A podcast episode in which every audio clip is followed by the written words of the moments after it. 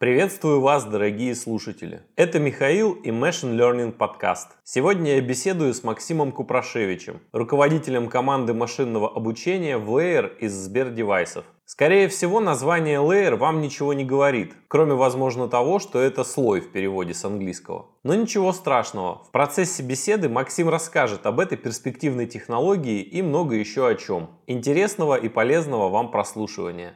Максим, здравствуйте. А, большое спасибо, что пришли и согласились поучаствовать в подкасте. Здравствуйте, Михаил. Приятно познакомиться с вами лично, наконец. Ну, насколько это позволяет нам ситуация лично. Ну да. Ну, во время пандемии все научились так знакомиться и, в принципе, так э, взаимодействовать. Уже компьютер с экраном, с окном к другому человеку, уже почти личное общение, как говорится. Да, главное, что я вижу нижнюю часть вашего лица, а то не у всех знакомых она известна. Да-да-да. Максим, как всегда, с самого начала расскажите, пожалуйста, немного о себе. Как вы попали в этот интереснейший мир Data Science? Я заканчивал питерскую техноложку, и вообще у меня специальность достаточно классическая, вычислительная техника. И э, машинного обучения там, наверное, почти не было. Там были какие-то методы оптимизации и так далее. Но, в общем, э, в институте я бы, наверное, вряд ли с ним познакомился. Но э, в течение обучения познакомился с наукой биоинформатикой совершенно случайно. Потратил в итоге на нее где-то 3 или 4 года э, изучения. Там очень классные ребята, я ездил на всякие летние школы, и,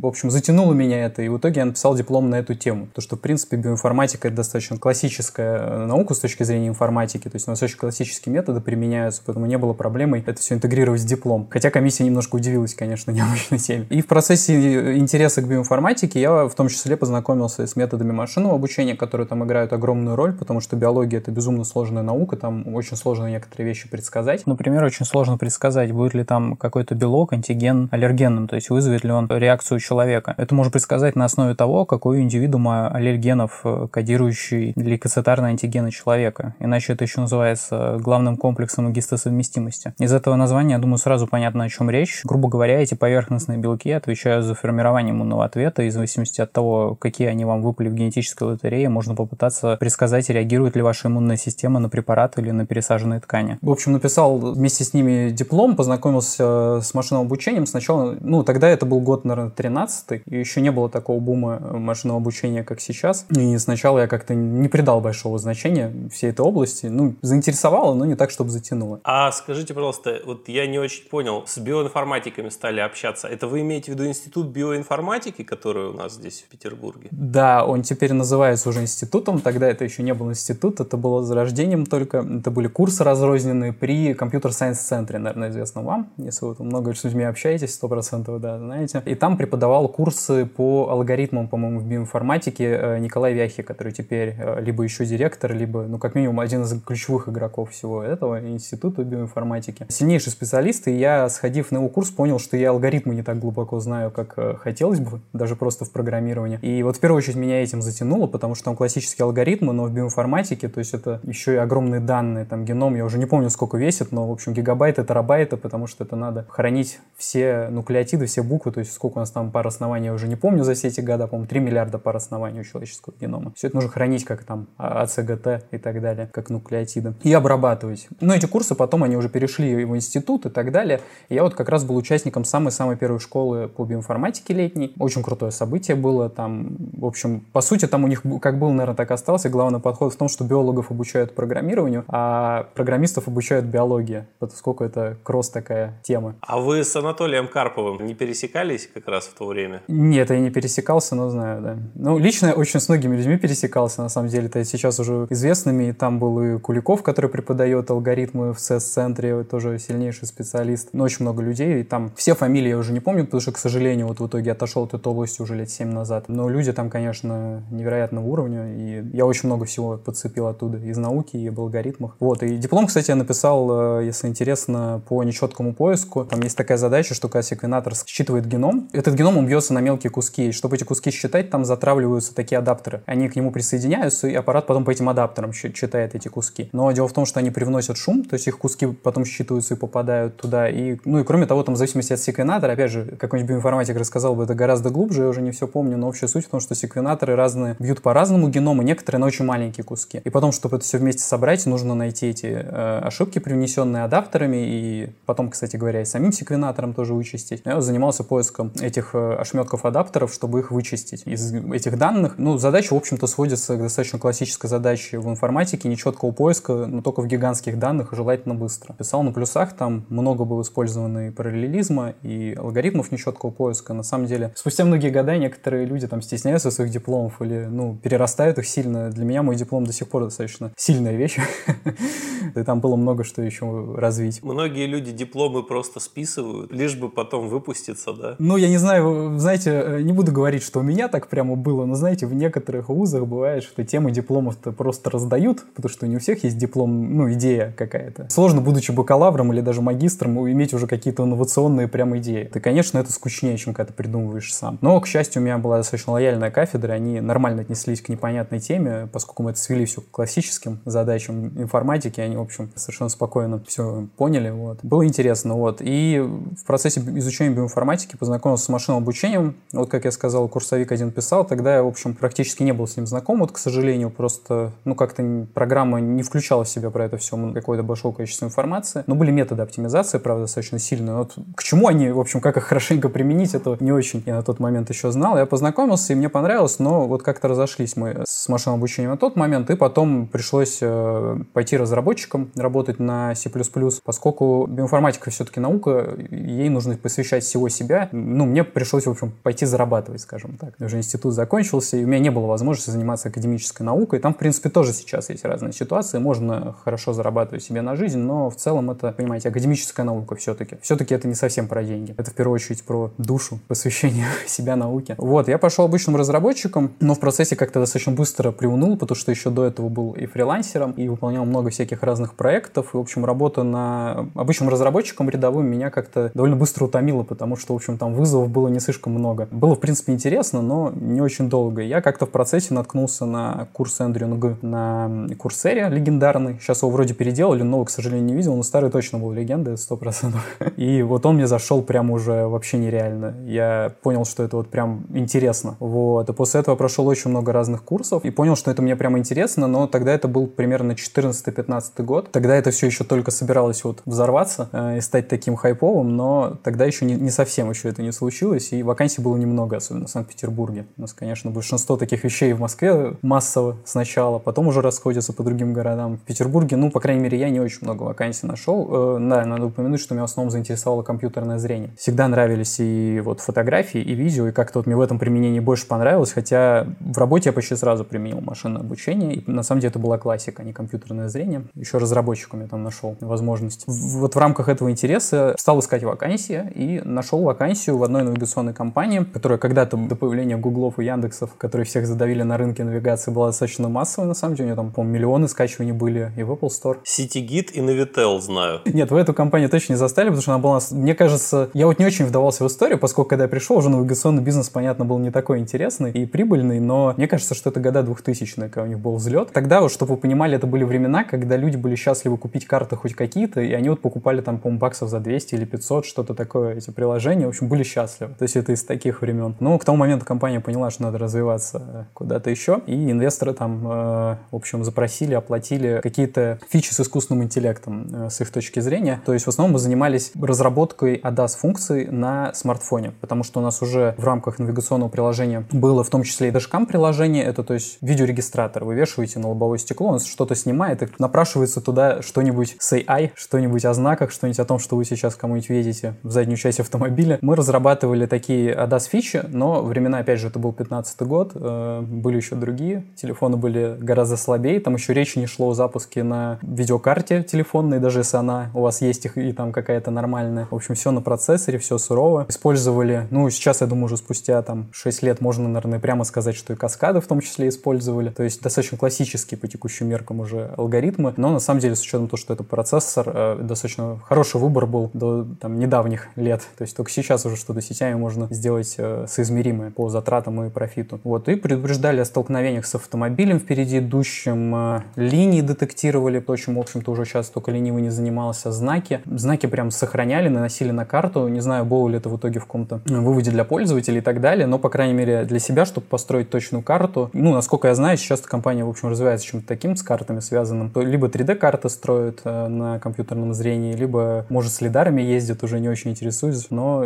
достаточно интересные задачи были. Я довольно круто там прокачался и, ну, решил, что надо расти. Нашел компанию, в которой отдел по машинному обучению был побольше. Это компания группы, компании Ланит, одна из самых крупных групп IT-компаний в нашей стране, если брать именно Ланит, Планет Теркоме, если точнее. И там как-то понемножку само вышло, что я возглавил отдел, связанный с компьютерным зрением, нейросетями, машинным обучением и всем таким. Ну, это в основном были э, аутсорс-задачи, очень много разных задач. Интересных и были крупные заказчики, и госкомпании российские, и кого только не было, и у всех есть, в общем-то, задачи, которые они хотели бы э, выполнять без участия человека. Вот из тех, что я точно знаю, я могу говорить э, не под NDA. И интересных это «Амурские тигры». Достаточно интересный проект. Он, кстати, достаточно необычный, на мой взгляд, для компьютерного зрения, потому что там конечная выборка, в принципе, очень сильно ограничена, потому что у нас тигров всех видов, по-моему, осталось 3 или 5 тысяч. Ага, давайте тогда, раз это интересная задача, расскажите ее с самого начала. То есть, что за задача стояла и как вы ее решали? К нам пришел э, амурский заказник, заповедник. Вообще это очень действительно важно, потому что не только амурских тигров, а вообще тигров осталось около трех или пяти тысяч во всем мире, всех видов. Для меня это был шок, на самом деле, когда я узнал, потому что, ну, все-таки,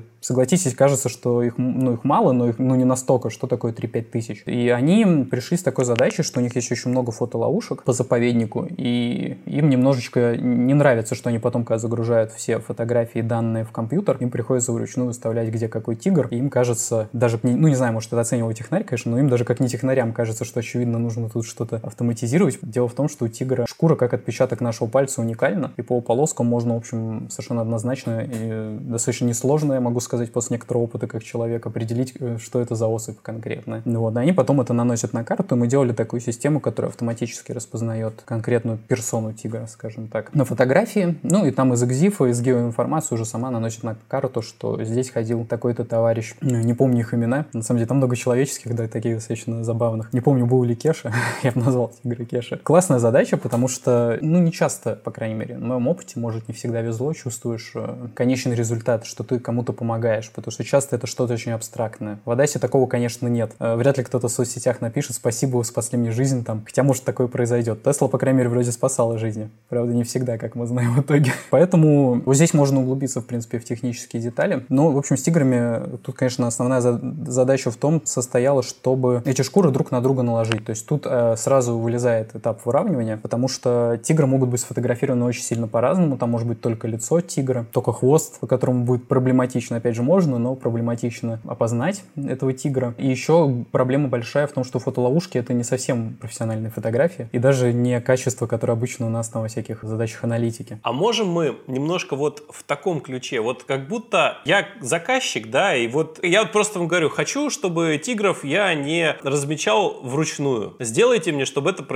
автоматически. И вы приходите ко мне как бы с решением. Вот как бы вы это решение мне как заказчику рассказывали. Потому что я у себя в голове понимаю, что мне нужен датасет тех тигров, которых мы уже фотографировали в разных позах, да. Их разметить надо, скорее всего, вручную все-таки на начальном этапе там и так далее. Вот это вот, это я понимаю, да, а кто-то, может быть, слушая это, не поймет. Вот сначала можете прямо рассказать? Это прям интересно. Весь вот этот пайплайн, да, как это все дело происходит. Это интересно. Ну, изначально не было ничего абсолютно, но мы сразу обозначили заказчику и попросили, и, в общем, э, он нормально это воспринял и понял, что нужно будет данных, в общем, собрать как можно больше. Ну, как всегда, тут вы понимаете, заказчики, не сталкивающиеся э, с этой областью, обычно много понимают не совсем так, как мы с вами. Мы с вами понимаем в миллиардах, они понимают там пару сотен. Вы что, у нас там это почти вся база тигров. Но на самом деле они для себя, по крайней мере, все, что могли, собрали. Одна из главных проблем вообще вот всего этого в том, что фотоловушки очень часто и ночью работают. Даже, я бы сказал, там, наверное, треть или половина данных — это ночь. И там дикое ISO выкручено, то есть там шумы вообще безумные. И вся фотография — это два огромных светящихся глаза тигра.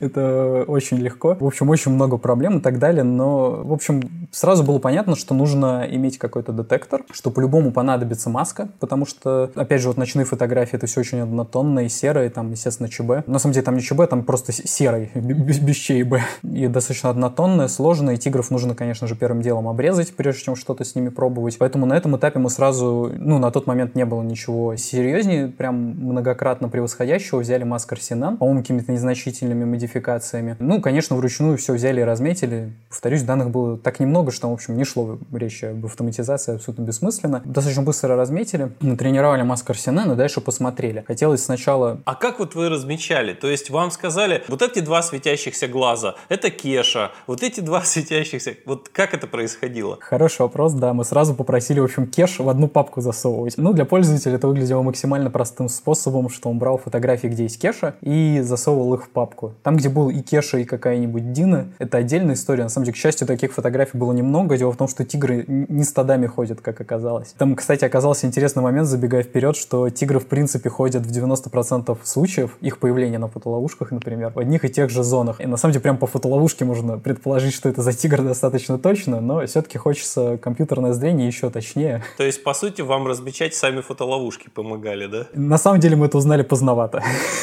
Когда разметили, кажется, все было по папкам, но можно было бы так. Это очень интересный факт. На мой взгляд, от него надо было бы, конечно, изначально отталкиваться, но как-то это всплыло чуть позже. Но, повторюсь, опять же, данных было так мало, что там, в общем-то, э, практически без разницы, с каким подходом и как вы будете размещать. Там можно было взять и там в течение недели разметить все совершенно спокойно. Ну, по крайней мере, общими усилиями команды, в одного человека. После этого хотелось бы, конечно, сразу загонять в Embender. Ну, то есть тут отступление, если э, слушатель не слишком знаком, если мы это рассказываем как для заказчика, что такие задачи сейчас компьютерном зрении в основном решаются такими некими описательными моделями. Все это пошло с FaceNet, модели, которая была пайплайном, который был создан Гуглом для распознавания лиц. И, э, говоря достаточно простыми словами, это модели, которые мы учим э, как-то математически описывать изображения, чтобы мы могли эти изображения потом сравнивать. То есть, в общем-то, старый подход, который был в той или иной мере и до нейросетей, пытались как-то картинки сравнивать, там, не знаю, гистограммами раньше пытались, всем таким. То есть, как-то фичу надо было экстрагировать, э, теперь это умеют делать нейросети. Ну, как мы видим, с лицами теперь это делают очень точно. Среди двух миллиардов китайцев они умудряются распознавать правильных плюс-минус, насколько можно верить данным их закрытой системы. Но вроде работает. И там даже какие-то социальные очки уже ввели. В зависимости от того, нарушает там человек ходит на красный или нет, не знаю, слышали или нет. Но интересно, конечно, такая антиутопия уже наступила у них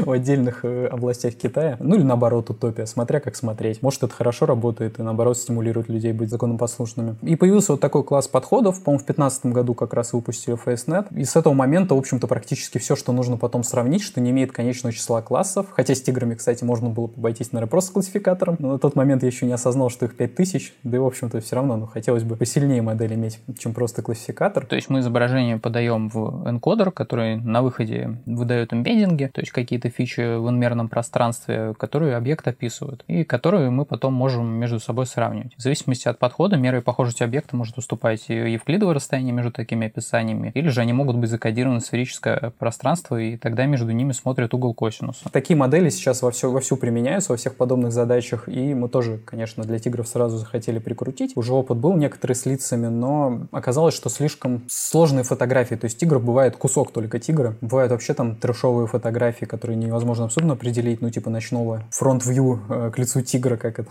на русском. Постоянно путаю анфас и профиль. Анфас у нас, да, когда напрямую к лицу. Ну, в общем, э, под прямым углом э, к мордочке тигра тогда будет достаточно сложно, особенно ночью, что-то определить. И, ну, трешовые мы сразу отфильтровали просто классификатором. Там достаточно сложно, несложно, потому что у него, как правило, на таких фотографиях нет ни там ног, ни хвоста. Как правило, если это хорошая фотография, мы видим его сбоку. По боковому зрению его можно, с точки зрения сбоку, в общем, его можно достаточно однозначно и легко сравнивать с другими. И потом э, пришла мысль о том, что надо это все выравнивать. Ну, я уже не помню, какая конечная версия была и сколько точек, но прикрутили простой достаточно выравниватель. Такой же, в общем, подход, как в лицах, где тоже прикручивают там совершенно разные различные количество точек, от 5 до, не помню, сколько максимум, 168. В общем, много. Там и 3D есть, в общем-то, подходы, где и в 3D пытаются выравнивать друг на друга. Прикрутили очень простой выравниватель. Лапы, хвост, морда, по-моему, вот так осталось. То есть 5 точек, 4, 6 получается точек. Ну и после выравнивания друг на друга заработало достаточно неплохо. Насколько показывали наши тесты, которые, в общем-то, чисто тестовый сет был, опять же, не очень большой из-за того, что фотографий, в принципе, очень мало. Ну, вручной, по крайней мере, труд это все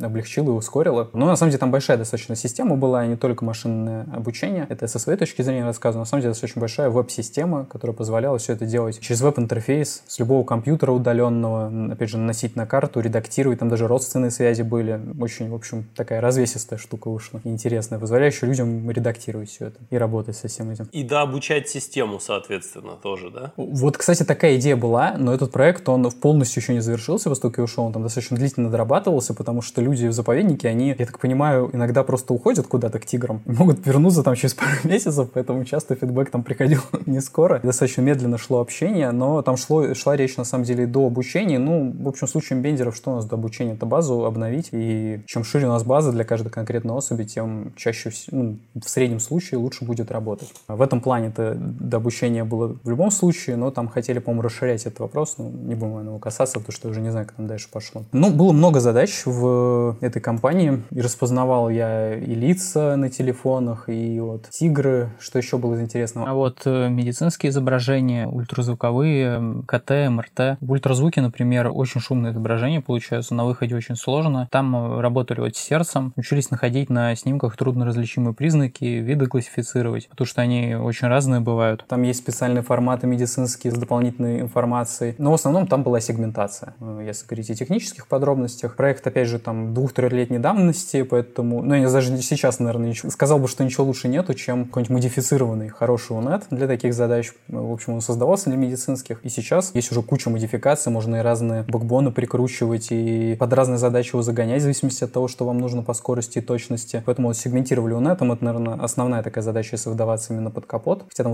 высокоуровнево много задач было, как я сказал, классифицировать вид. Вот, кстати, там были различные виды ультрасаунда, которые отличались друг от друга только интерфейсом. Надо было еще интерфейс... Ну, в общем, никак это иначе было не сделать автоматически. Приходилось элементы интерфейса тоже детектировать. Это уже, конечно, не сегментатором. Другими методами и классифицировать, потому что они там достаточно сильно различались, но кроме интерфейса не было никакой дополнительной информации в таких случаях. Были вот такие медицинские задачи. А, был, кстати, исследовательский, опять же, САДАС, э, большой проект с Корейским институтом, но там уже была работа на Drive PX, большом достаточно устройстве NVIDIA с двумя большими видеокартами и двумя маленькими, две выделенные, две дискретные. Ну, я не знаю, сейчас использует ли Tesla, но точно использовала. По-моему, в общем-то, ездит она так, по-моему, с несколькими Drive PX. Уже давненько не смотрел, какие у них там изменения. Достаточно сильное устройство для таких задач, но, тем не менее, все равно это, конечно, не видеокарта в персональном компьютере, не серверная, и поэтому ограничения достаточно большие, там были большие задачи, там были тоже, ну, в общем, вся классика Адасы, и знаки, и линии разметки достаточно сложные, в том числе они хотели достаточно затертую детектировать, там уже было на грани угадывания, на грани вангования по этому кадру. Ну, конечно, эти все классические шутки мы проходили про то, что разметка в России и, в принципе, под снегом из себя представляет часто. Ну, по ошметкам, в общем, э, этой разметки можно было достаточно многое сказать. Кстати, вот в разметке я применял простую такую быструю сегментацию, у нас там уже немного ресурса оставалось на эту задачу, именно вычислительного, и я применял э, быстрый ICNet, он довольно неплохо высегмечивал линии, на основе чего потом можно было при помощи более классических алгоритмов хорошенько это все обработать.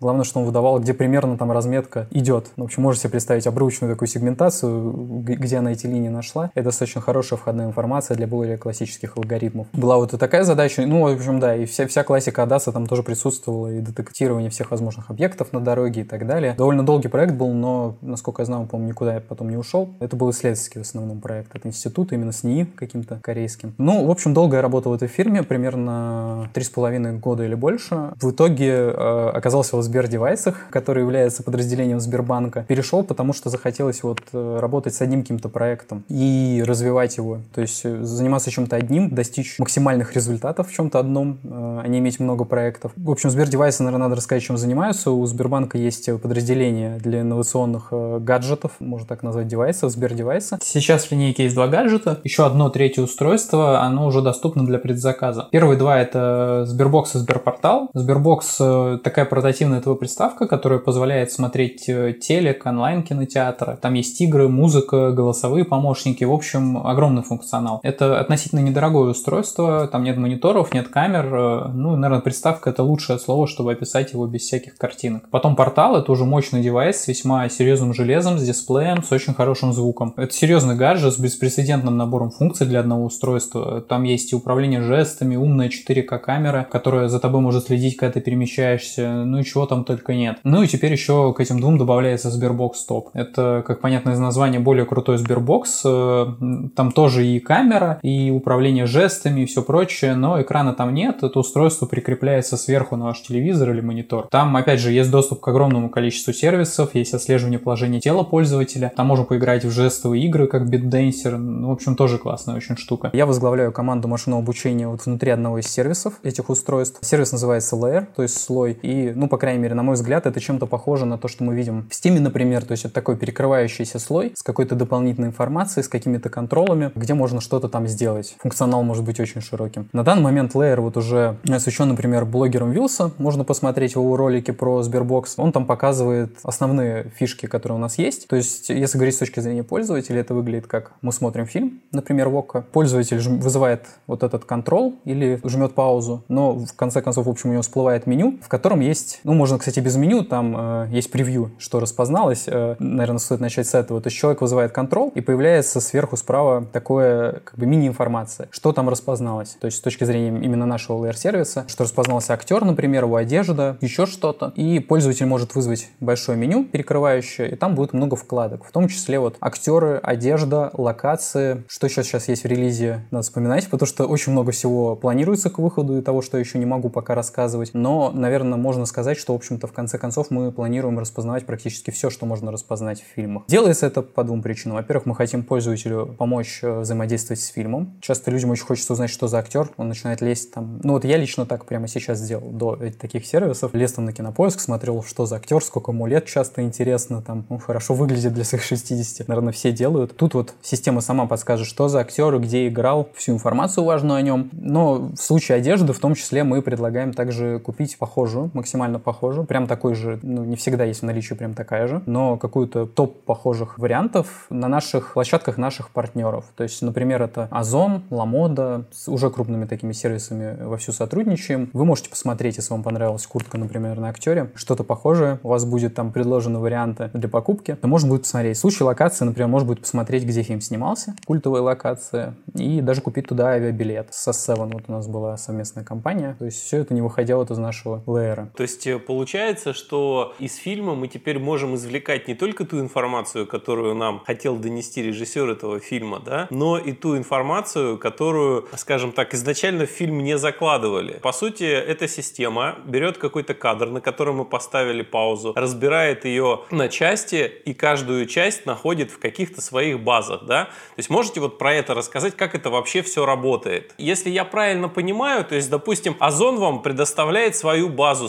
своих фотографий, там, одежды или какую-то размеченную, да, а когда ваша система опознала что-то, вот выделила там штаны, да, она идет, стучится в базу Озона и сравнивает, на какие штаны эти штаны больше всего похожи и предлагает, соответственно, человек. Вот про это все дело расскажите поподробнее, именно как технически это устроено. Ну, насколько вы этом, вы можете, естественно, об этом говорить. Да, но здесь, конечно, достаточно узкие рамки э, того, что можно раскрывать из коммерческой тайны, а что нет, но общую суть вы правильно сказали, действительно распознаем в реал-тайме кадр, который пользователя заинтересовал. Не обязательно для этого ставить на паузу, конечно, но вот э, большое меню, оно, конечно, вызывает паузу, потому что пользователь, вероятно, не очень хотел бы рассматривать актера, а фильм там куда-то идет дальше, очевидно. Поэтому это, конечно, меню паузы, да. Действительно распознаем э, реал-тайм на кадре и действительно ищем максимально похожие продукты среди того, что есть у наших партнеров. Опять же, задача, конечно, очень сложная, потому что, ну, в первую очередь, тут надо начать, наверное, с самого начала, что до этого у меня опыта работы вот конкретно с фильмами было как-то немного. И мне представлялось, что у фильмов есть большое преимущество в том, что даже самое плохое качество в фильмах это обычно все-таки гораздо лучше, чем то, что мы имеем, например, в видеоаналитике. Потому что в видеоаналитике я много с чем работал, и там какой-нибудь э, кадр с термокамеры, это может быть просто тихий ужас по качеству. И, ну, в общем, там даже человек уже едва что-то распознает. Например, вот в пустыне я видел кадр с термокамеры. Это вообще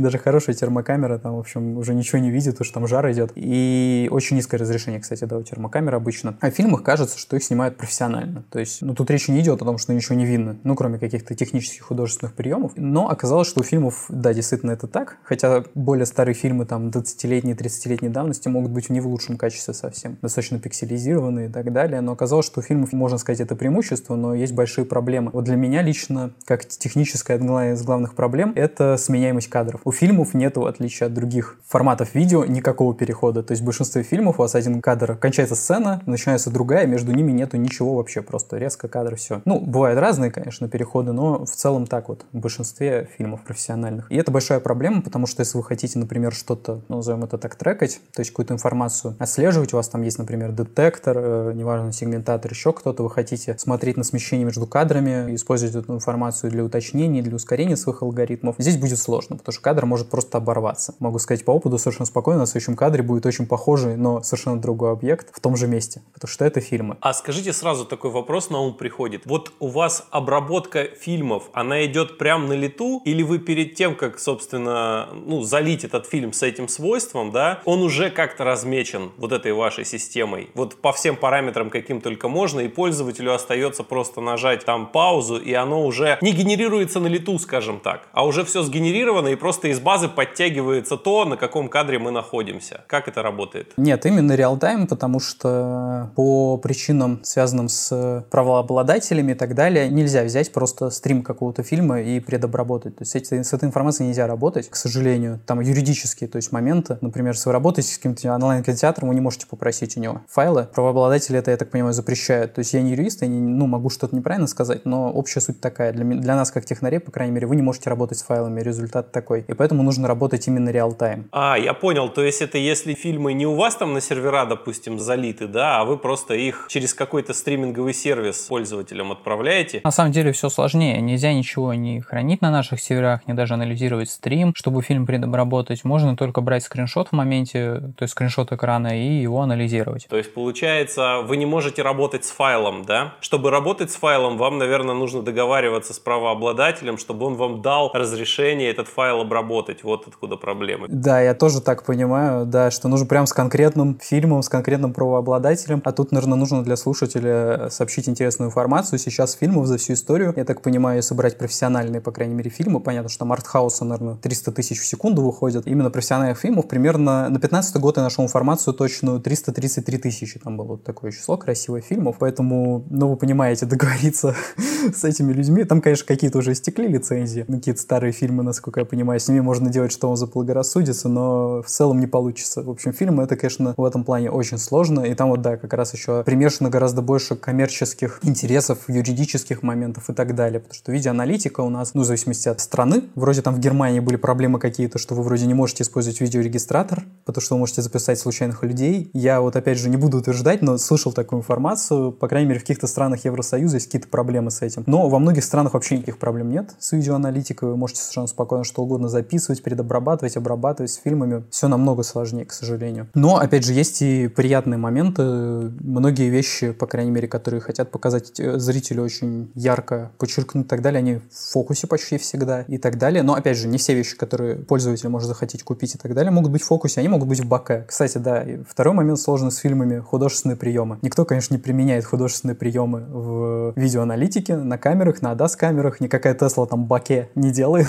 красивые. А в фильмах это основа основ, там почти все кадры с баке, кроме некоторых жанров там. Давайте для неспециалистов. Что такое баке? Баке — это специальное художественное размытие заднего фона, то есть отделение переднего фона, что художник, фотограф или видеограф хочет показать от заднего фона. В общем, это все всегда наблюдают каждый день, когда смотрят фильмы, любимые сериалы, но, наверное, не все обращают внимание. Хотя, кто фотографирует, 100% обращает, потому что баке — это один из главных приемов и главных точек спора, как он должен выглядеть, какой объектив, как рисует его и так далее. Но есть другие всякие приемы. Может быть, э, искусственное виньетирование, то есть затемнение по краям кадра, специально для подчеркивания эффекта. Ну, как правило, случайного виньетирования плохого паразитического не случается в профессиональных фильмах, там слишком дорогая оптика и слишком дорогие операторы, которые так не ошибаются. Но много художественных приемов, не все их названия я даже знаю, но э, есть вот такой момент, и он очень сложный, конечно, для нашей работы, потому что даже если что-то в боке, не факт, что оно нам не нужно. Это может быть какой-то предмет, который пользователю хочется все еще купить, его надо распознавать. И не факт, что он до этого вообще был в резкости. То есть хочется работать и с таким качеством. Ну, опять же, как я упомянул, как бы ни старались люди, онлайн-кинотеатры обычно имеют очень хорошее качество стрима. То есть максимально доступное для этого фильма, даже если он старый, но как бы они ни старались, все равно фильмы там, ну, не буду утверждать вот так точно, но, на мой взгляд, там фильмы давности больше, чем лет 15, наверное. Это совсем не то качество, к которому мы привыкли сейчас. И там бывает очень сложно. Ну, даже сравнивая с тиграми, я бы сказал, что распознавать там что-то или описывать описывать, это гораздо более сложная задача. Плюс, да, еще третий момент, который я выделил бы в сложности фильмов, это то, что в фильме может быть что угодно. Вот что сбрело художнику в голову, сценаристу, то и покажут. Бывают там какие-то наркотические трипы, все цветное, какие-то кружки и так далее. Бывают там какие-то, не знаю, путешествия в другие миры. Там может быть такое, что, в общем, вам и в голову не придет, когда вы делаете систему. И проблема в том, что это что-то, оно может быть похоже на то, что вы ищете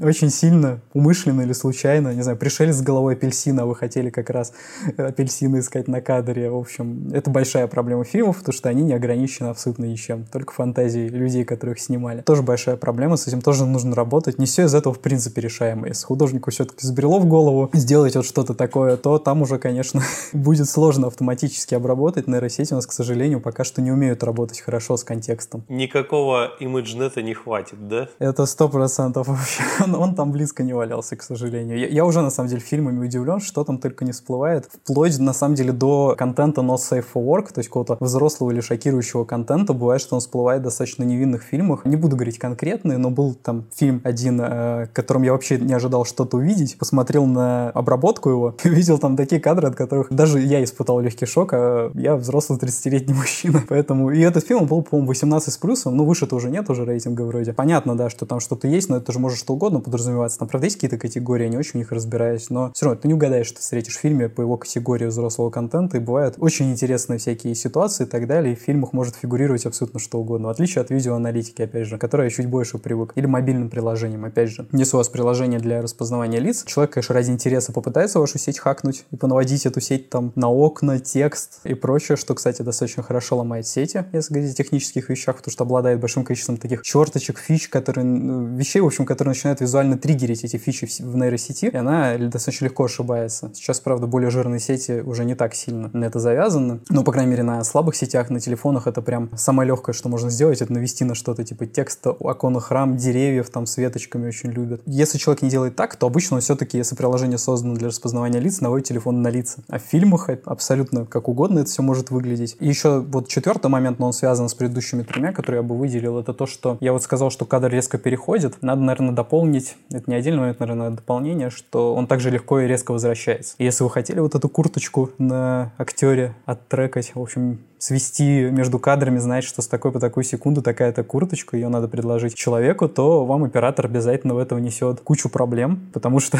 как идут эти сцены, как они переходят, это вообще сложно описать словами. Ну, когда в раз будете смотреть фильм, можете последить, это, в общем, очень сложно. Особенно экшн-сцены, там абсолютно невозможно иногда следить даже человеку. Я думаю, любой, кто смотрел фильм, иногда говорил, я вообще не понимаю, что происходит. А где наши, а где враги? Объясните мне, пожалуйста. А нейросети с этим еще надо и работать. Но на то и надеемся, что в будущем э, наши сети смогут со всем этим работать, возможно, и лучше, чем человек. Есть же задачи, где сети обошли человека, по крайней мере, по заявлениям производителя. Это, конечно, всегда все можно повернуть по-разному. Взять другой немножко тест-сет и сказать, вот, пожалуйста. Но, тем не менее, Сбербанк выпускал русифицированную версию GPT. Классная вещь. Действительно, в некоторых моментах сидишь и думаешь, что как далеко уже сети зашли. Но все равно вот есть сложные абстракции там какие-то, только человеку понятные, которые можно туда вкинуть, если захотеть. То есть, если знаете, где сломать, в принципе, любой алгоритм, наверное, можно сломать. Но в целом некоторые вещи уже очень устойчивы. И вот хотелось бы в фильмах достичь такой устойчивости, которая приближается, по крайней мере, к человеческой. Чтобы человек, по крайней мере, оценивал это почти как в тесте Тьюринга, что это результат работы другого человека, что это прям человек размечал настолько хорошо. Хотелось бы вот так. Но сложности еще предстоит много. Другая сложность, что товаров, конечно, бывает очень много, и не слишком вероятно, что прям такой же будет у вас у партнеров, и базы постоянно меняются. То есть здесь идет речь об очень больших объемах данных, очень больших сложностях. Но, наверное, наверное, с точки зрения человека хорошо, если что-то просто очень похоже. Потому что, ну, как правило, если там человек искал кожаную куртку вот желтую, вот, например, я смотрел э, сериал «Детективное агентство Дирка Джентли». Очень забавный сериал, и там вот главный герой ходит в желтой курточке кожаной. Очень мне захотелось кожаную желтую курточку, но я даже как человек вручную не нашел вообще ничего. Потому что у нас в России почему-то только черные кожанки бывают для мужиков, потому что у нас такой менталитет. У нас темные тона обычно для мужчин. Видимо, не продавалась бы желтая курточка. И я бы, например, как пользователь был бы рад любой желтой кожаной курточке. Мне без разницы, что там пуговицы немножко в другом положении.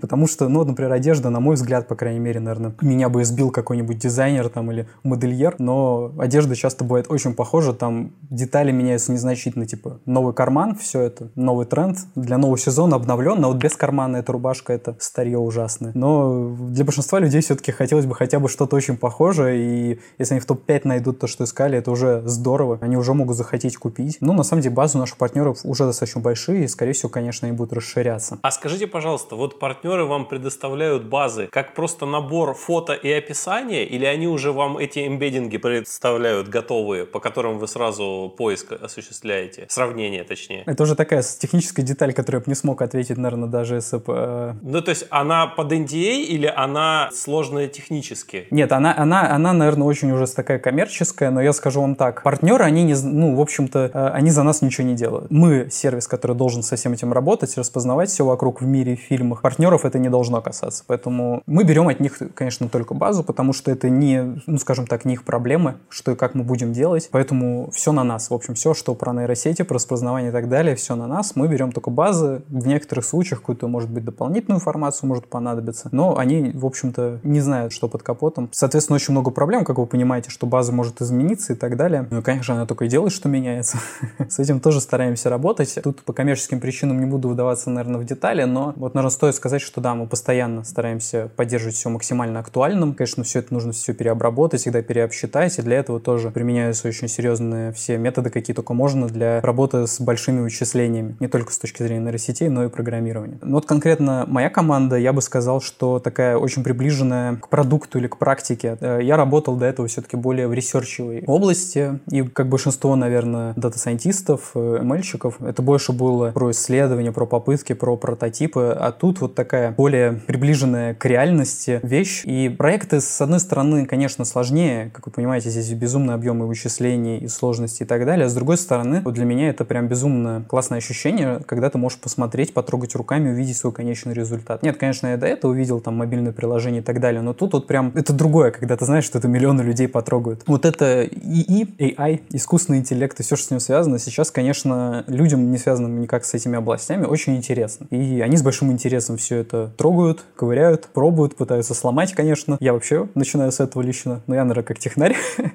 Я первое, что делаю, пытаюсь сломать алгоритм чужой, если смотрю на него. Чаще всего удачно, к сожалению, потому что наши нейросети все-таки тупые еще очень сильно, потому что они э, еще очень далеки, видимо, от того, что у нас происходит в мозгу, но это тоже все постоянно пытаются улучшать, и там с лицами, наверное, вы знаете, это прям отдельная история, как не дать хакнуть человеку лицо, просто там, не знаю, примотав скотчем фотографию на А4. Потому что, в принципе, некоторые системы можно и так хакнуть, наверное, по крайней мере, ранее. Все очень интересно, конечно, и вот э, для меня прям важно, что это можно потрогать. И вот мы, я к чему это говорю, мы уже видим большую... Э, я не очень хорошо знаю там название продуктовых э, метрик. Retention, по-моему, называется, когда пользователь возвращается. Вот уже видим очень хороший retention. Специальные люди, конечно, этим занимаются, все изучают. И, ну, там, статистика, которую я видел, она прям э, воодушевляет. Потому что люди, ну, все-таки тянутся к таким алгоритмам, им это намного интереснее, чем э, все, все, что классическое. Все, что классическое, уже все, кто мог, внедрил везде. А вот что-то такое с интеллектом, это ресурс сейчас есть э, не у многих компаний. Вот что-то похожее, наверное, интересно было бы рассказать слушателю, есть у Фейсбука. Можно прям загуглить и найти их блог по слову GrokNet. А, значит, что такое GrokNet? Это модель, подход, который учится предсказывать сразу множество ответов, то есть это так называемые мультитаск задачи. У них на выходе, по-моему, эмбеддинги, категории, атрибуты объектов и текстовые запросы ассоциированы с этими продуктами. Самое интересное про эмбеддинги. У них скомбинировано несколько очень разных задач, которые обычно достаточно сложно описать одной моделью. Предметы домашнего интерьера, автомобили и одежда. И все это, конечно, применительно к Фейсбуку. У них в чем-то попроще задача, потому что у них поиск все-таки выполняется по хорошим фотографиям, и у них э, объем данных, э, ну их собственный, он копится очень давно, они там года с 15 занимаются или этой задачей, или очень похожей, и они вот решили объединить в одну сеть все, что может у них запросить их API, не обязательно прямо в Фейсбуке, им же принадлежит Инстаграм, WhatsApp, вот для всех этих сервисов они попытались сделать объединенную модель унифицированную, ну технические детали можно посмотреть в статье или в блоге в более простом, быстром изложении, и у них там одна из главных фишек, конечно, помимо архитектуры интересно, это безумный объем данных, то есть они там начинают с того, что мы, мы взяли, ну это они уже не первый раз говорят, притренированный бэкбон на 3,5 миллиардах изображений из Инстаграма с 10 тысячами хэштегов. Каждый хэштег использовался как класс, видимо, для притренировки. Ну, смотришь на это и думаешь, типа, ну, поделитесь. Потому что мне кажется, это у вас, похоже, главная фишка. Все остальное надо проверять, насколько хорошо помогло. Вот это вот я уверен, что помогло у вас. Ну, поскольку Инстаграм им принадлежит, могут себе позволить, скажем. И вот они начинают с этого, продолжают тем, что у них и товаров там тоже безумный объем данных, на память числа не помню, но абсолютно безумные. Конечно, они используют на всю мощь все эти накопленные данные. Молодцы, что сказать, но не все, в общем, торгуют там товарами и владеют Инстаграмом, поэтому приходится накапливать данные где-то еще. Ну, Facebook, в общем, э, очень любит эту задачу явно. И у них там в статье есть, либо в статье, либо в каких-то смежных статьях, как они все развивались с 2015 года. Интересно, в общем, советую почитать. На словах это не расскажешь и долго. Ну, мы тогда ссылочку прикрепим в описании, кому интересно. Да, Grok.net точно советую почитать всем, кому интересны эмбендинги, описательные модели. Это прям мощная такая работа, интересная. Правда, к сожалению, кода нет, как на многие коммерческие вещи. Э, ничего не выложено. Ну, по крайней мере, когда я читал, не знаю, может, что-то выложили, но вряд ли. И некоторые моменты они, конечно, упустили. Но в целом очень мощная модель. Рекомендую всем, кого интересует эта тематика. Максим, вы уже довольно долго находитесь в этой области, да, и основное направление, которым вы занимаетесь, это компьютерное зрение. И, соответственно, вы работаете же наверняка не один. То есть у вас есть команда, вы, собственно, про это и говорили. И наверняка вам в команду все равно нужны и приходят новые люди. Вот скажите, вы сами проводите собеседования технические? Да, конечно. Я в команду могу набрать только тех людей, которых, ну, на какую-то, по крайней мере, часть. У нас, конечно, как у всех крупных компаний, достаточно многоликое собеседование на многие области. Есть разные люди для объективности, совершенно даже, может быть, незнакомые. Не буду говорить детали, но, допустим, в общем, чтобы максимально все было объективно для оценки человека. Ну, в конечном счете я его должен оценить и технически, и как мы сработаемся, то есть по так называемых, называемым софт-скиллам, как любят говорить HR, взгляды, как сработаешься и так далее. Люди бывают разные, и, конечно, нужно пообщаться с человеком. Раньше это было как-то проще. Я вот всегда думал, что собеседование по скайпу или зуму это очень легко. Я не могу сказать, что я очень социальный, как, наверное, очень многие технари, но оказалось, что я все-таки в жизни как-то предпочел бы в жизни видеть кандидата, как-то намного проще общение строится. Все-таки теряется значительная часть информации у нас по вот этим видеоконференциям, видеосвязям. Какие-то вещи про невербалику, наверное, срезаются. Хотя ты видишь человека, но все равно не целиком, э, не все видишь там. В общем, он в своей комфортной ситуации. Вот, кстати, интересно. Опять же, когда человек помещаешь в незнакомую ситуацию, многие реакции более остро вылезают, как такая легкая провокация, как это в медицине делается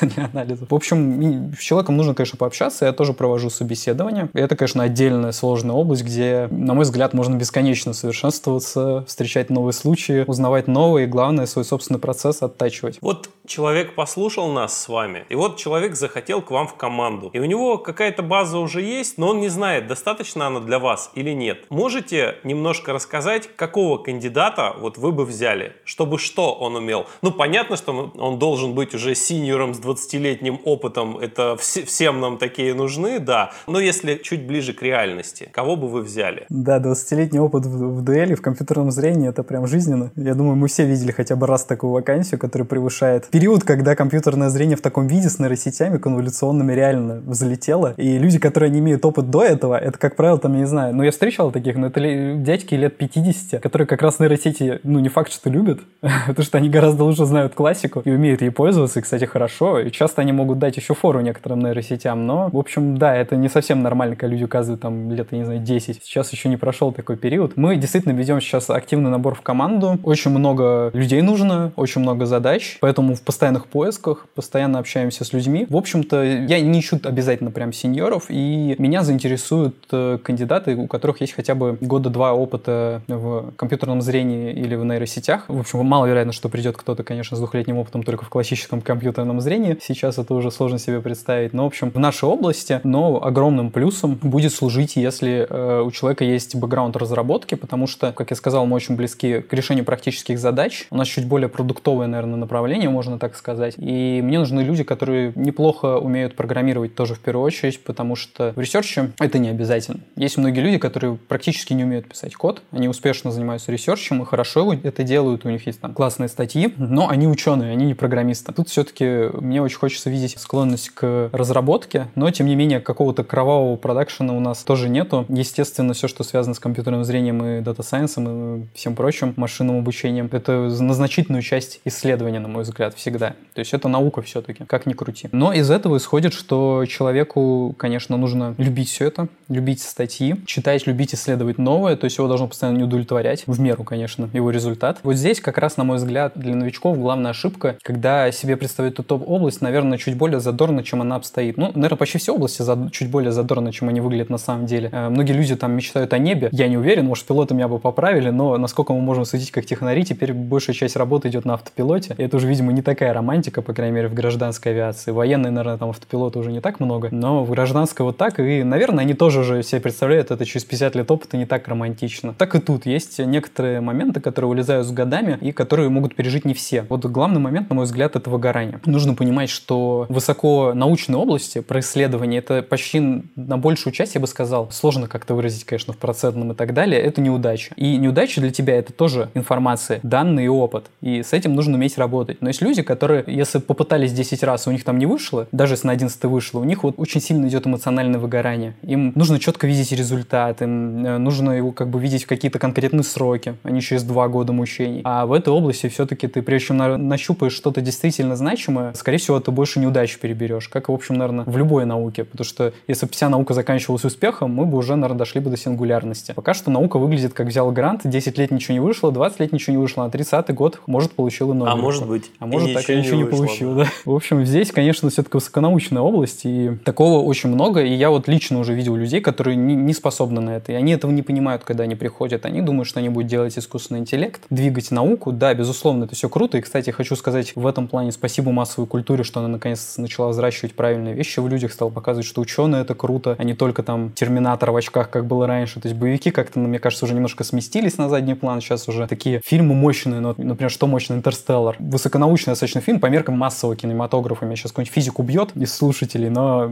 по крайней мере, с физическим образованием, потому что там все-таки достаточно много, насколько я понял, неточностей. И с чем поспорить, но все-таки надо понимать, это голливудское кино, и, ну, вот мне лично кажется, как человеку с инженерным образованием, но без глубокого знания физики, это фильм все-таки, ну, он близок где-то к грани, после которой уже будет точнее, но просто неинтересно смотреть, наверное. Опять же, может, что-то можно было сделать лучше, но я художник, я так вижу. И спасибо массовой культуре за то, что она делает образ ученого сейчас вот, ну, скажем, крутым, простыми словами, что ученый это круто, потому что, ну, на мой взгляд, еще лет 20 назад так не было совсем. То есть, ну, были какие-то фильмы разные всякие, конечно, были и в нашем детстве там фильмы крутые про ученых, но все-таки не было это так массово. Сейчас э, интеллект выходит на первую полосу, люди хотят заниматься, конечно, такими областями и заниматься наукой, но есть разная наука, и не все способны вот так вот работать в таком режиме, и некоторых постигает выгорание. Но, на самом деле, на мой взгляд, это везде так. То есть, собрать разработку, у нее всегда конечный результат, ну, почти всегда, кроме редких там случаев каких-то. Ты что-то запланировал, ты там сделал, ну, или на новом спринте еще раз попытался, в общем, неважно, как по срокам, но в конце концов ты обычно сделал. Там нету такого, но все равно э, разработка вот лично для меня достаточно быстро переросла в очень скучную рутину. Я начал... Ну, я не очень люблю термин выгорание лично я. Профессиональные психиатры и психологи могут со мной не согласиться. Я не очень люблю вот прям в таком виде, как его сейчас применяют. Но, безусловно, есть некоторая усталость, упадок сил, депрессия, если ты делаешь какие-то вещи, которые не приводят к результату, не очень интересно. И, ну, наверное, вся наша область, я веду к этому, подвержена высокому выгоранию. Но вот на мой личный взгляд, именно DS, Data Science, подвержен выгоранию чуть больше, чем разработка. Что разработки все-таки всегда может скатиться к какому-то режиму жизни, типа, ну, я работаю, я получаю за это деньги. Ну, не обязательно даже развиваться, наверное, лет через 10 ты уже знаешь очень много, если ты действительно развивался. И можешь, в принципе, в какой-то момент остановиться и просто находиться на той же позиции, просто относиться к этому как к работе, а развиваться в чем-то другом, в хобби и так далее. В DS, если ты остановился, тебя снесет потоком просто моментально, в отличие от разработки. Через месяц там выйдет прорывная статья, ты уже будешь динозавром, подход твой будет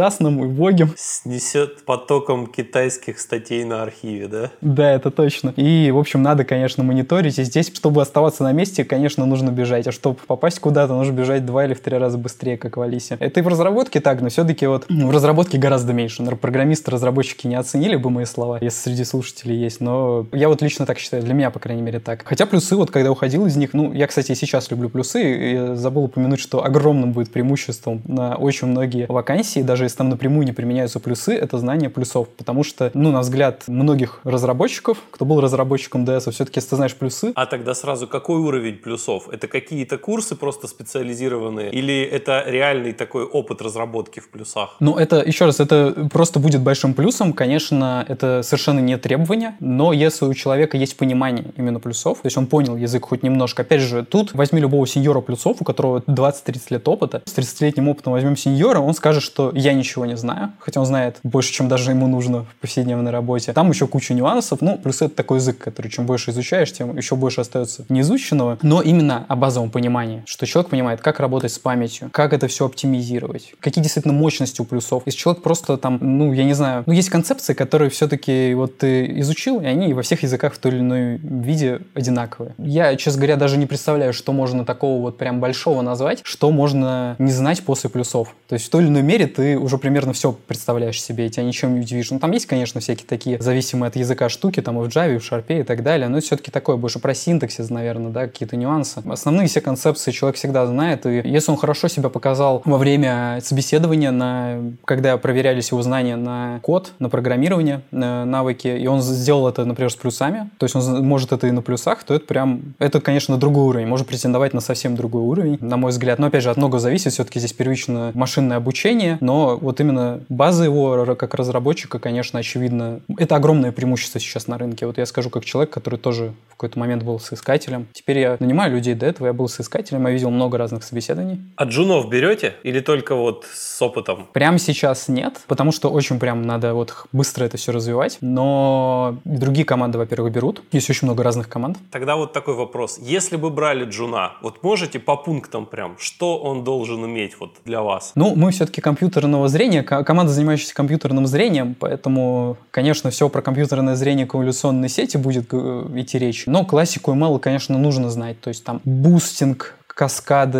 я не знаю, там вся классика типа лесов, э, соседей, все, все классические алгоритмы, потому что они в той или иной мере все равно всплывают в задачах реальных, их надо обязательно знать. То есть знать, я не скажу, что прям нужно прям очень сильно хорошо знать досконально всю математику, таких людей довольно немного, естественно, но азы какие-то, как происходит распространение, обратное распространение ошибки и так далее, обязательно нужно знать, потому что, на мой взгляд, это не важно только пока ты не уходишь дальше запуска готовых сетей на гитхабе. Если ты делаешь что-то более-менее новое, ты рано или поздно упрешься в то, что у тебя где-то вылезает математика, где-то ее надо знать. Опять же, чтение статей, ну да, там базовая математика чаще всего, потому что статьи, где формула на А4, мы все закрываем, наверное, кроме там определенных людей, которые этим и занимаются. Большинство статей все-таки должно быть там с иллюстрациями, понятными. Формулы там, как правило, по делу такие. То есть, как правило, без доказательств или они в аппендиксе находятся. Поэтому для статьи, конечно, не так сильно надо, но вот базу математики и базу математики сетей обязательно нужно знать. Но сейчас, конечно, уже не обязательно, наверное, иметь прям высшее образование. Я знаю много талантливых талантливых людей, которые без высшего образования добились довольно многого. Правда, вот человек, о котором я думаю, когда это говорю, не в дата-сайенсе, но он занимается тоже научными вещами в программировании. И он очень хорошо знает математику. Но у него, например, например у меня такой есть. Не, нет вообще никакого фундаментального образования. То есть у него даже среднего специального нет. Он просто среднее, и дальше он сам обучился. Но нужно понимать, что у него произошло где-то замещение этого процесса. Да, он не ходил в институт, но он посмотрел, наверное, столько курсов, там, Coursera и ведущих мировых институтов, что, в общем-то, наверное, если бы такая процедура в России была, он бы мог прийти и сдать спокойно на этот диплом, практически спокойно. Кроме, наверное, подготовил бы какие-нибудь предметы, ему еще не до конца известны, программы-то большие, но, наверное, он бы мог прийти спокойно сдать на квалификацию, там, на бакалавра, магистра, может и выше. То есть у него все равно произошло замещение, поэтому, когда люди говорят, высшее образование не нужно, но с точки зрения бумажки, наверное, оно уже не прям необходимо везде, и в data science е тоже можно многое сделать, если ты талантлив. Но все-таки высокоакадемичная область и прям звезды здесь, это все-таки ученые. Ну, это ну, на нашу вакансию, наверное, все-таки нет такого требования, мы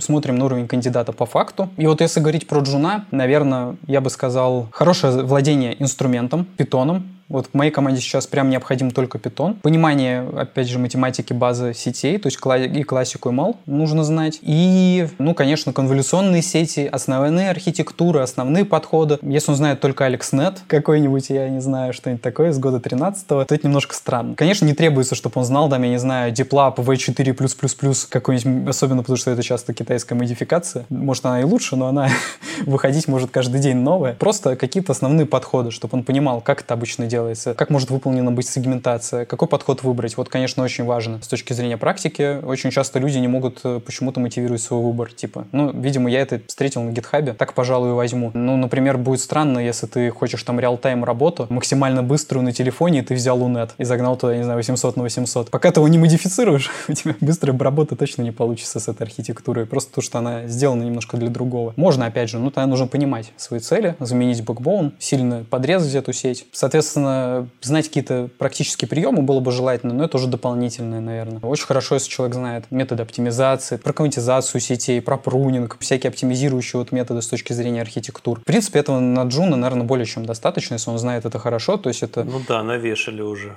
И так навешал, да. Но основное это, в общем-то, владение своим инструментом, питоном в данном случае, и, конечно, знание основных архитектур. Часто у кандидатов всех уровней бывает проблема а, с классическим базовым ML. Там такие вещи, которые все-таки надо знать вот типа, опять же, соседей, хоть как-нибудь представлять семью. Ну, жена, конечно, никто не будет просить расписать там что-то прям, писать реализацию сети там на собеседовании, как, наверное, себе это представляют. Процесс собеседования некоторые платные курсы, потому что они заняты только этим, обучением написания с нуля. Видимо, потому что это круто звучит. Напишем нейросеть с нуля. Не надо вам сейчас писать нейросеть с нуля, пожалуйста.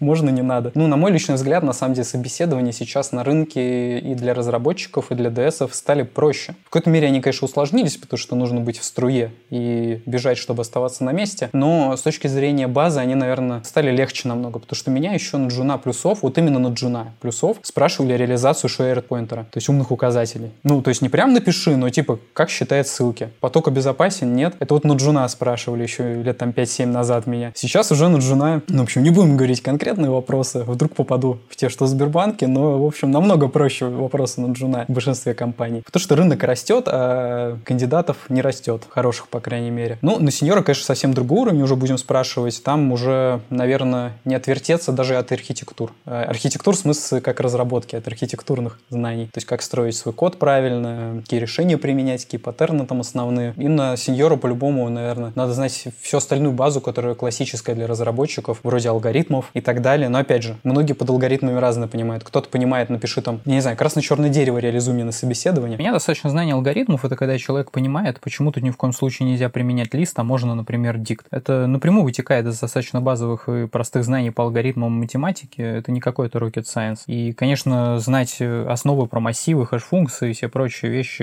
обязательно нужно. Максим, очень на самом деле интересно и живо у нас получается беседа. Есть ли что-то еще, что я не спросил, вот о чем бы вы хотели рассказать? Ну, я бы вот на самом деле, мне нравится тема сейчас хобби, потому что стал наблюдать за людьми, и мне кажется, что вот в IT есть некоторое вырождение, что некоторые люди, вот если они программисты, там, DS и так далее, у них как-то, у некоторых, опять же, сейчас очень разные есть люди, есть проблемы с тем, чтобы отойти от компьютера, короче, скажем проще. И вот мне кажется, и у меня тоже была такая проблема очень много лет, мне кажется, что очень здорово поступать, как делает Фейман, делал, к сожалению, он умер. Кстати, если не читали книгу про него, точно 100% стоит почитать. Это книга, ну, это прям то, что можно рекомендовать всем, и вот обязательно либо зайдет, либо что-то новое точно будет получено. У него очень много интересного на эту тему, и то, как он учился рисовать, хотя он физик-ядерщик, если кто не в курсе, участвовал в Манхэттенском проекте ядерной бомбы, Нобелевский лауреат по физике. Макароны ломал, сидел на полу. Ну, в общем, наверное, почти все, кто в науке про него очень хорошо в курсе, но если вдруг кто-то из слушателей пропустил, я точно рекомендую. Мне очень понравилось у Феймана, впервые тогда эту мысль поймал, насколько у него хобби отличались от его основной работы. Мне вот понравилось, когда он там взял отпуск, не знал, чем заняться, и поехал к другу-биологу. Как-то так у него там процесс пошел, такой, что бы мне биологией не заняться в отпуске. Хоп, взял, решил, пошел рисовать там картины. Пошел играть на инструменте на бразильском э, карнавале. И вот мне кажется, что это, и, ну, есть исследование, это даже не мне кажется, что непохожие области очень сильно качают мозг, потому что, видимо, они создают связи очень сильно не похожие на те, что были до этого. Потому что все-таки, если вы там занимаетесь программированием, а хобби у вас пошли вы там нейросети, нейросеть писать, я не знаю, с нуля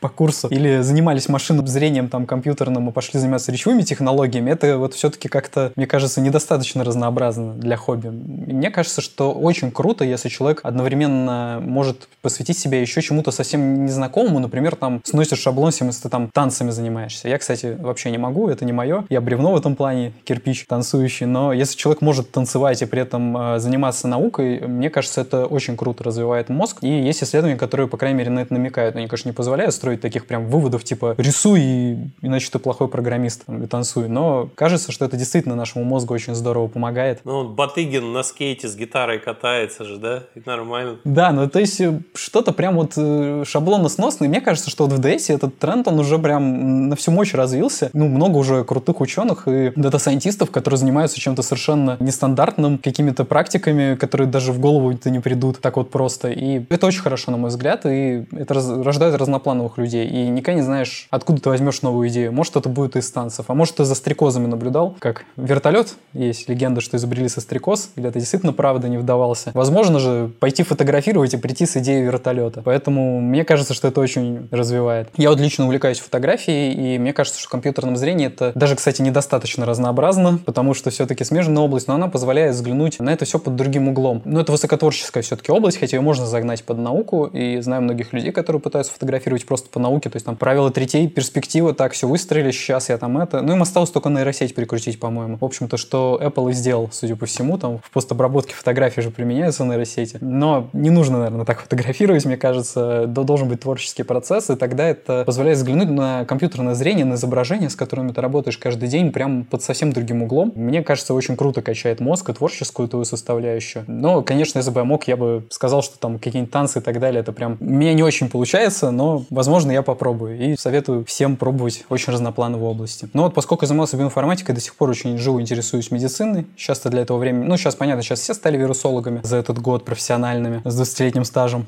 потому что 20 за один идет. Но я, в общем, всю жизнь интересовался медициной, наверное, в другой жизни я бы стал врачом, и мне кажется, что это прям очень крутая область. В ней есть, конечно, свои проблемы. С точки зрения ученого очень хорошо это видишь, когда смотришь на это со стороны. Где-то ты видишь прям проблемы доказательной базы, особенно в методиках некоторых врачей. Но в целом это, конечно, тоже супер высоконаучная область, и в чем-то она... Вот сейчас айтишники на всех смотрят свысока. На мой взгляд, на медицину точно не стоит, потому что если изучить, как там работают какие-нибудь, не помню, как называется, ген pathways, например, то есть там вот эти каскады реакций всех в организме и так далее, ты поймешь, что компьютер — это примитивная дубинка по сравнению с нашим организмом. Это подтверждается, в общем-то, и тем, что нейросети до сих пор не могут составить абсолютно никакой конкуренции мозгу в плане генерализации и сложных мультитаск-задачах. Но возьмите любого маршрутчика. У него даже, наверное, возможно, нет высшего образования, но он может говорить по телефону, принимать сдачу, более-менее сносно рулить и слушать радио одновременно с шансоном. И все это он делает более-менее успешно. Ну, когда у нас до этого дойдут нейросети, сложно, конечно, сказать. Тем более, что по одной нейросетью это, наверное, уже будет как раз то, что мы ищем, тот самый генерализирующий алгоритм. Ну, для читателя, кстати, наверное, будет интересно, что сейчас как раз идет тренд, что мультитаск задачи, кажется, докидывают почти во всех задачах какой-то точности. Поэтому, видимо, мы в каком-то таком направлении движемся, близком к работе нашего мозга. Ну, опять же, тут, конечно, технически, архитектурно мы, видимо, уперлись. Видимо, это слишком что-то простое. Оно совсем не отображает работу нашего мозга. Но какие-то методы все равно же используются. Постоянно пытаются проводить параллель. Правда, дискуссионный вопрос, насколько это действительно правильные аналогии. Потому что некоторые курсы начинают с этого, что вот свертка основана на работе зрительных нейронов и так далее. Ну, мне кажется, на это можно смотреть с разных сторон. Где-то это может выглядеть немножко натянутым, конечно. Круто. Спасибо большое, Максим. Спасибо вам. Вот такой очень бодрый и интересный, на мой взгляд, получился выпуск. Если он вам тоже понравился, то вы всегда можете поддержать подкаст. Во-первых, я наконец-то запустил Patreon, и теперь вы можете ускорить выход новых эпизодов, подписавшись на него. Ну а во-вторых, все предыдущие способы поддержки тоже никуда не делись. Можно зайти в Apple подкасты, поставить оценку и написать отзыв. Можно поставить лайки в Яндекс Музыке, лайки и комментарии ВКонтакте и на Ютубе и так далее. Большое спасибо вам за поддержку. Подписывайтесь на телеграм-канал «Стать специалистом по машинному обучению» и до скорых встреч в новых выпусках.